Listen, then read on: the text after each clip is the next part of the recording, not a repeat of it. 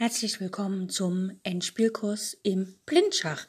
Ich habe die meisten Beispiele aus dem äh, Endspielkurs von Jeremy Sillmann entnommen. Das ist ein Schachbuch. Das nennt sich vom Anfänger zum Meister. Ein sehr empfehlenswertes Buch. Und ich wünsche euch ganz viel Spaß bei all den Übungen und los geht's!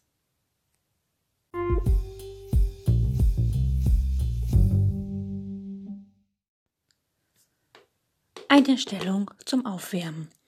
Der weiße König steht auf H1, die weiße Dame auf C5 und es gibt noch vier weiße Bauern, einen auf A5, D6, F4 und H2. Und Schwarz hat ein König auf D8, ein Turm auf G6, ein Läufer auf E8 und ein Bauer auf F5. Also ich sag's nochmal, weißer König H1, weiße Dame C5, weiße Bauern A5, D6, F4 und H2 und Schwarz hat den König auf D8, Turm auf G6, Gustav 6, Läufer auf E8 und einen Bauern auf F5. Schwarz steht ziemlich belämmert da und das Glück ist, dass Schwarz am Zug ist. Und hier muss Schwarz halt überlegen, was er tut, denn er hat Läufer, Turm und Bauer gegen eine Dame und vier Bauern. Das heißt also, es ist ziemlich schwierig für Schwarz überhaupt eine Lösung zu finden. Wäre Weiß am Zug, könnte er sofort mit Dame C7 matt setzen. Das heißt also, Schwarz muss irgendwie das Matt abwenden. Der König hat nicht so viele Züge. Er könnte maximal nach D7 gehen. Ne? Dann wird das mal abgewendet. Aber letztlich entscheidet dann einfach auch wieder ein Damezug oder halt der A-Bauer fängt an zu laufen und zieht letztlich ein. Das heißt, Schwarz muss sich was einfallen lassen und hier spielt Schwarz einen sehr raffinierten Trick. Und zwar spielt er Läufer nach ähm, C6 Schach also Läufer C6 Schach. Und ähm, der weiße König kann nicht auf die G-Linie gehen wegen dem Turm auf G6. Er kann nicht nach H2, weil da ja ein Bauer steht. Und damit bleibt eigentlich nur übrig, dass die Dame entweder sich nach D5 bewegt oder den Läufer gleich wegnimmt. Wenn die Dame aber nach D5 geht, folgt Läufer D5 schlägt D5 und dann ist es Schachmatt. Also hat Weiß hier nichts weiter übrig, außer den Läufer auf C6 zu schlagen. Also Weiß spielt Dame schlägt C6. Gut, jetzt ist Schwarz wieder am Zug und wir können halt sehen oder wir werden feststellen, dass der schwarze König kann im Moment nicht ziehen. Also er kann nicht auf die C-Linie wegen der Dame auf C6. Er kann nicht nach E8 wegen der Dame auf C6 und er kann nicht nach D7 wegen der Dame auf C6 und das Feld E7 ist tabu wegen dem Bauern auf D6. Und der Bauer auf F5 kann im Moment nicht ziehen, weil es steht noch ein weißer Bauer auf F4. Das heißt, wenn es schwarz schafft, den Turm noch loszuwerden, ist er patt und hat eigentlich ziemlich viel aus der ziemlich miesen Lager herausgeholt und da ist nur ein Zug möglich, um den Turm tatsächlich auch loszuwerden. Ähm, es hilft nicht, Turm schlägt D6, es bringt gar nichts, weil dann schlägt die Dame und der schwarze König hat wieder Züge, sondern hier wird einfach Turm G1 Schach gespielt. Ne? Turm geht nach G1 und setzt Schach. Und der König, wie gesagt, hat keine Felder, wo er hingehen kann. Er muss also den Turm schlagen und in dem Moment, wo er das gemacht hat, endet die Partie Remis, weil der Schwarze keinen legalen Zug mehr ausführen kann. Ich finde das ganz hübsch zur Aufwärmung für den heutigen, ähm, für die heutige Folge.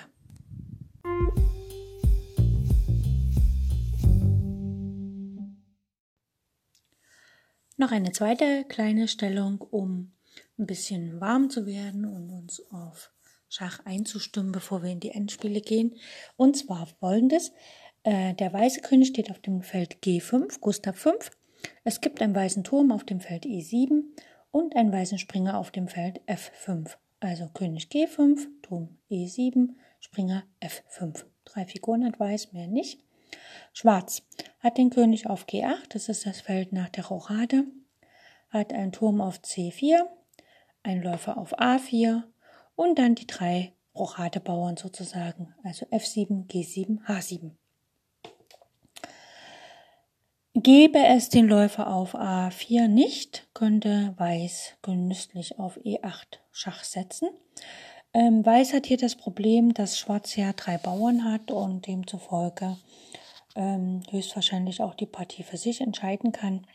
Das heißt, Weiß muss hier echt gut überlegen, was er machen kann. Wäre Schwarz am Zug, würde er sich ja Schach bieten und dann auch die Partie schnell für sich entscheiden. Also es käme zum Beispiel in Frage einfach mal H6 Schach und je nachdem, wo der König hingeht, kann dann der Läufer ins Spielgeschehen eingreifen. Also wenn man jetzt H6 Schach spielt, dann kommt der Läufer äh, König H5 und dann kann einfach Läufer D1 gespielt werden und Weiß ist Schachmatt. Das wäre natürlich sehr schade, beziehungsweise müsste Weiß dann Turm E2 spielen und dann wäre noch Läufer schlägt E2 mit Matt, was sehr schade für Weiß wäre. Deswegen muss ich Weiß jetzt hier was einfallen lassen. Und wenn man so eine missliche Lage hat, dann ist es immer ganz gut, äh, erstmal zur Prüfung kann ich dann den gegnerischen König selber in Schach setzen und ergeben sich daraus Möglichkeiten. Hier könnte man sagen, naja, Turm E8 Schach macht keinen Sinn, weil dann einfach der Läufer schlägt, was ja auch der einzige Zug ist. Aber das Schöne ist, wenn wir jetzt mal schauen, äh, wenn es der Bauer, ähm, also wenn wir keine Figuren mehr hätten als Weißer, ne, ähm, und der Springer, also wenn der Springer, wenn es den Springer nicht gäbe, dann müsste eigentlich nur noch ein Bauer auf G6 stehen und der König auf G7 und es wäre sogar Patt, also für Weiß. Ne? Deswegen, wir starten hier einfach mit dem Zug. Ähm, Turm E8 Schach und schauen mal, was passiert. So, Schwarz-Weiß muss hier nehmen auf E8, hat kein, äh, Schwarz muss schlagen auf E8, hat keine Wahl. Und jetzt ist es natürlich tatsächlich so, wenn ähm, Schwarz könnte hier sofort matt setzen mit F7 zum Beispiel. Das wäre natürlich nicht ganz so schön. Deswegen muss Weiß, ist Weiß gezwungen, Schach zu setzen. Also macht er einfach mal hier Springer E7 Schach. Der König hat ein bisschen Auswahl. Er kann entweder nach F7 oder H, äh, F8 oder H8 gehen. Lassen wir ihn mal nach H8 wandern. König H8. Und jetzt kann der Springer von E7 auf G6 Schach bieten. Man bedenke, der weiße König kann nicht auf die vierte Reihe. Und wenn jetzt der Springer zum Beispiel geschlagen wird, sagen wir mal H7 schlägt G6, dann hat Schwarz keine Züge mehr und es ist Patt. Ne? Also er kann nicht auf die vierte Reihe wegen dem Turm. Er kann nicht nach F5 oder H5 wegen dem Bauern auf G6. G6 selber kann er nicht schlagen, weil er ist gedeckt von dem Bauern auf F7. Und er kann nicht nach F6 oder H6 wegen dem Bauern von G7. Wenn nach Springer G6 Schach ähm, der Bauer von F7 schlägt, ist das genau das gleiche Pattmotiv, ne? nur dass halt dann der G6-Bauer von dem H7-Bauern gedeckt ist und sonst ist ja alles gleich. Wenn nach Springer G8, äh, G6 Schach der König von H8 nach G8 zurückgeht, dann folgt wieder Springer E7 Schach. Wandert der König in die andere Richtung nach F8, kommt wieder Springer G6 Schach. Und egal wo der König hinwandert, der Springer sagt im nächsten Zug immer wieder Schach. Und wird der Springer geschlagen, weil das Schach zu nervig ist, ist Weiß Patt. Das heißt, dass in unserer Ausgangsstellung, wo noch der Turm auf E7 steht, der Springer auf F5, der König auf G5, der Läufer auf A4 und der Turm auf C4 und der schwarze König in der Rochadestellung und mit all seinen drei Rochadebauern da ist es tatsächlich sinnvoll, den Turm einfach zu opfern auf E8, Turm E8 Schach. Schwarz hat keine Möglichkeit, er muss mit dem Läufer schlagen. Und jetzt hakelt es Dauerschach vom Springer. Und ähm, falls der Springer geschlagen wird auf G6, dann ist es Patt. Also eine nette Stellung. Ich weiß nicht, ob sie aus einer echten Partie kommt oder nicht. Mm, aber ich finde die Idee halt, sich ins Pad zu flüchten oder ins Dauerschach, also sich ins Remis zu flüchten durch Pad oder Dauerschach, ist eine ganz nette Idee, wenn man wirklich drei Bauern hinten dran ist.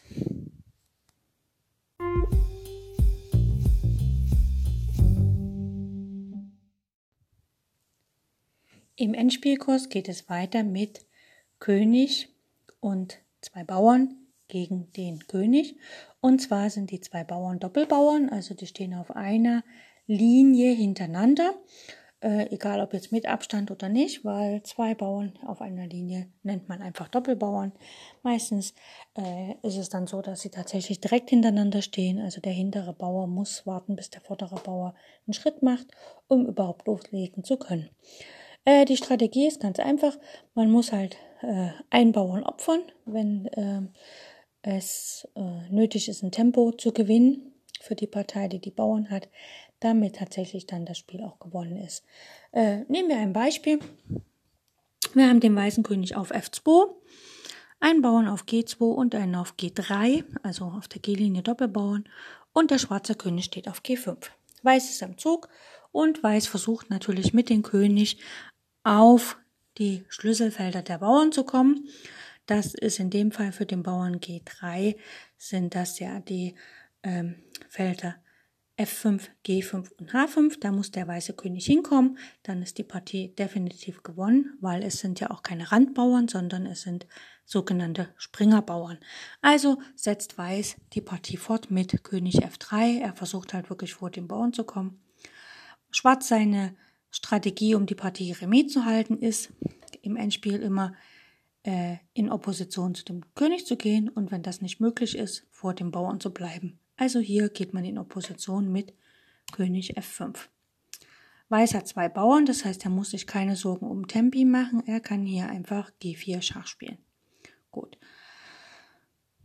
Strategie vom Schwarz, um das Remis zu halten, ist halt vor dem Bauern zu bleiben, also König G5. Gut. Weiß seine Strategie ist, äh, wenn er gewinnen will, kann er auch in Opposition gehen, damit Schwarz die Opposition verlassen kann und dann kann Weiß halt äh, hier braucht kein Weiß eigentlich gar keine Strategie. Hier muss Weiß einfach nur mit dem König am Bauern bleiben und er möchte ja Tempi noch übrig behalten, um nachher die Partie für sich zu entscheiden. Das heißt, er zieht hier nicht den Bauern nach G3, sondern er spielt König G3.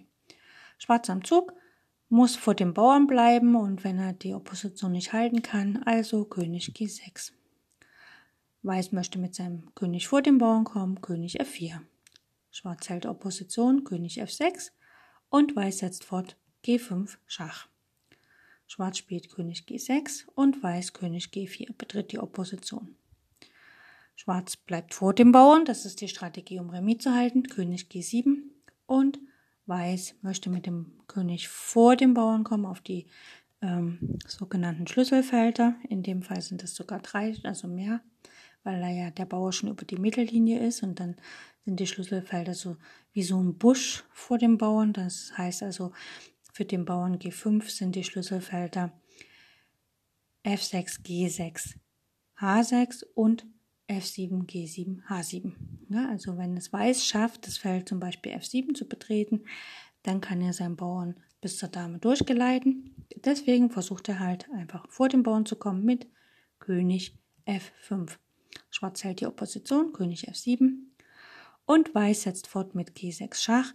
Er muss sich hier keine Sorgen machen um irgendwelche Tempi, weil er hat immer noch mit dem zweiten G-Bauern, mit G2 sozusagen, äh, genug Tempi zur Verfügung, um den schwarzen König wegzulocken. Gut, der schwarze König geht nach G7 und der weiße betritt die Opposition mit König G5. Schwarz spielt König G8 und Weiß König F6. Und diese Stellung mit Schwarz am Zug wäre Remis, wenn Weiß nicht den zweiten G-Bauern hätte, also König F8. Und wenn jetzt Weiß äh, G7 Schach spielt, geht er halt mit dem Bauern mit Schach auf die siebente Reihe. Und wenn dann Weiß keine weitere Figur hätte, dann wissen wir, dass das Remis ist. Deshalb würde ich hier empfehlen, einfach mit dem anderen G-Bauern einen Schritt nach vorne zu machen, sagen wir mal G3. Und dann zwingen wir den König, den schwarzen König zum Beispiel nach G8. Und dann können wir mit G7 die siebente Reihe mit unserem Bauern betreten, ohne Schach zu bieten. Das heißt, wenn der König nach H7 geht, geht unser König nach F7 und wir können uns sehr leicht eine Dame holen und dann die Partie für Weiß gewinnen. In der Partie oder in dem Partiefragment ist hier G7 Schach passiert. was ich aber persönlich nicht gut finde, weil einfach ähm, Schwarz jetzt G8, König G8 spielt und die Neigung mit dem König G6, äh, mit dem weißen König G6 zu spielen, die ist manchmal so in der Hand drinne, dass man das gar nicht so, wenn man jetzt eine Blitzpartie spielt, dann spielt man hier, weil man den Bauern decken will, einfach mal König G6 und die Partie ist Remis. Deshalb meine Empfehlung, wenn hier in der Stellung ähm, nach König F6, König F8 gespielt wird, nicht mit G7, also nicht mit Schach auf die siebente Reihe zu gehen, sondern wirklich G3 zu spielen, einfach mit dem zweiten Bauern einen Schritt nach vorne machen. Und wenn dann der König nach G8 geht, der Schwarze, dann kann man ohne Schach auf die siebente Reihe gehen. Und nach König H7 spielt man einfach König F7 mit Weiß und der Bauer kann auf G8 einziehen, ohne Gefahr, dass man Patt setzt. Das ist jetzt so die erste Stellung gewesen, also wo wirklich noch die Bauern in der Grundstellung standen sozusagen und es noch ein G3-Bauern gab, also beide Bauern auf der G-Linie. Schauen wir uns eine zweite Stellung an, die ist sehr ähnlich. Und zwar haben wir hier den weißen König auf F6, den schwarzen auf F8 und die weißen Bauern. Einer ist auf G4 und der andere auf G6. Hier ist Weiß am Zug und ähm, ich habe gerade eben erklärt, dass man nicht äh, mit G7 auf äh, die Reihe gehen soll. Aber hier ist es zu empfehlen, G7 Schach zu bieten. Weil folgendes, wenn jetzt, wenn man jetzt meine Strategie spielen würde, nehmen wir mal an, wir sagen, okay, ich möchte jetzt nicht mit Schach auf die siebente Reihe gehen, sondern ich spiele hier G5. Ja, dann spielt Schwarz König G8 und ich spiele G7. Jetzt muss der König nach H7 und wenn ich jetzt König F7 spiele, habe ich Patt gesetzt, ne? weil der König kann nicht nach H6 wegen meinem G-Bauern. Ich könnte natürlich nach König H7 auch einfach ähm, G6 Schach bieten. Der König muss nach H6 und dann kann ich auch auf G8 mir eine Dame holen und die Partie für mich entscheiden. Das heißt, ich muss also ähm, in der Stellung, wo meine beiden Bauern direkt hintereinander stehen, ähm, nach G5 halt aufpassen, dass das Feld H6 vom G5 Bauern sozusagen blockiert ist. Und ähm, wie gesagt, mein Tipp ist immer, nicht mit Schach auf die siebente Reihe zu gehen, weil da neigt man schnell dazu, König G6 zu spielen nach G7.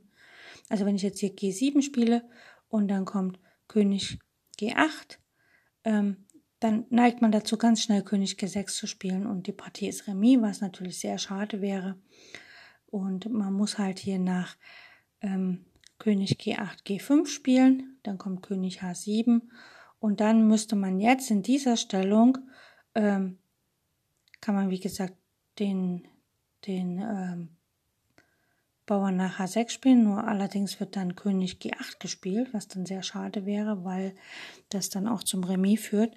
Deswegen muss man hier in der Stellung dann G8 spielen und sich eine Dame umwandeln. Der König hat keine Wahl, er muss schlagen. Und dann gehen wir in Opposition mit König G6. Der Schwarze muss aus der Opposition raus, also König H8 zum Beispiel. Und dann kommt König F7. Das heißt, der König steht auf dem Feld, wo er alle drei Felder kontrolliert, die der Bauer noch betreten muss, um sich umzuwandeln. Das heißt also in dieser Stellung hier, in der Ausgangsstellung, wo unser Bauer auf G4 und der andere auf G6 steht und die Könige auf F6 und F8, da muss man quasi G7 Schach bieten. Der schwarze König geht nach G8. Jetzt holt man sich das Tempo, weil ich kann ja nicht König G6 spielen, sondern spielt halt G5. Und dann kommt König H7. Jetzt opfert man den Bauern, also G8 Schach, also G8 Dame und Schach. Der König muss schlagen und dann kommt König G6. Und nach König H8 kommt König F7 und der Bauer kann nach Hause wandern. Wie gesagt, ich allerdings würde in dieser Stellung nicht G7 Schach spielen, sondern ich würde direkt G5 spielen. Der König geht nach G8. Ich gehe mit meinem Bauern auf die siebente Reihe ohne Schach, also G7. Dann kommt König H7. Jetzt wandle ich um. Ich muss ja meinen Bauern opfern, damit ich äh, nach König G8 selber König G6 spielen kann. Also spiele G8 Dame. Der schwarze König muss nehmen. Ich spiele König G6. Der schwarze König muss aus der Opposition, sagen wir mal König F8. Dann spiele ich König H7. Und schwarz, egal was er macht, zum Beispiel, sagen wir mal, spielt König E7, dann kann ich mit meinem Bauern auf G6, G7, G8 äh, durchwandern und in eine Dame umwandeln. Das heißt also, mein Tipp, wenn man Doppelbauern hat, egal auf welcher Linie, also außer aus dem Rand, dann äh, immer darauf achten, dass man mit dem, dem vorderen Bauern und dem König gemeinsam bis zur sechsten Reihe läuft. Und dann guckt, steht der schwarze König oder steht der gegnerische König so, dass wenn man die siebte Reihe betritt, dass man es mit Schach macht. Dann macht man diesen Schritt noch nicht, sondern macht mit dem hinteren Bauern sozusagen einen Abwartezug, zwingt quasi den König äh, auf ein Feld, so dass man ohne Schach auf die siebente Reihe geht und dann kann man die Partie relativ leicht für sich entscheiden. Äh, mitunter muss man allerdings, wenn der zweite Bauer schon sehr weit vorgerückt ist, also quasi die auf der fünften Reihe steht, muss man natürlich wenn das Bauern, Springerbauern sind und der schwarze König sich ins Remis retten will, am Rand in einem Pad, muss man natürlich den äh, vorderen Bauern opfern, so dass man dann mit dem eigenen König in Opposition treten kann und dann flankiert man quasi den gegnerischen König aus und erreicht das Schlüsselfeld auf der siebenden Reihe oder eins der Schlüsselfelder auf der siebenden Reihe und gewinnt die Partie für sich. Das ist so ein bisschen die Win-Strategie. Und ähm, genau, ich freue mich schon auf morgen. Dann geht's weiter und wir hören uns demnächst wieder. Ganz vielen Dank fürs Zuhören. Tschüss.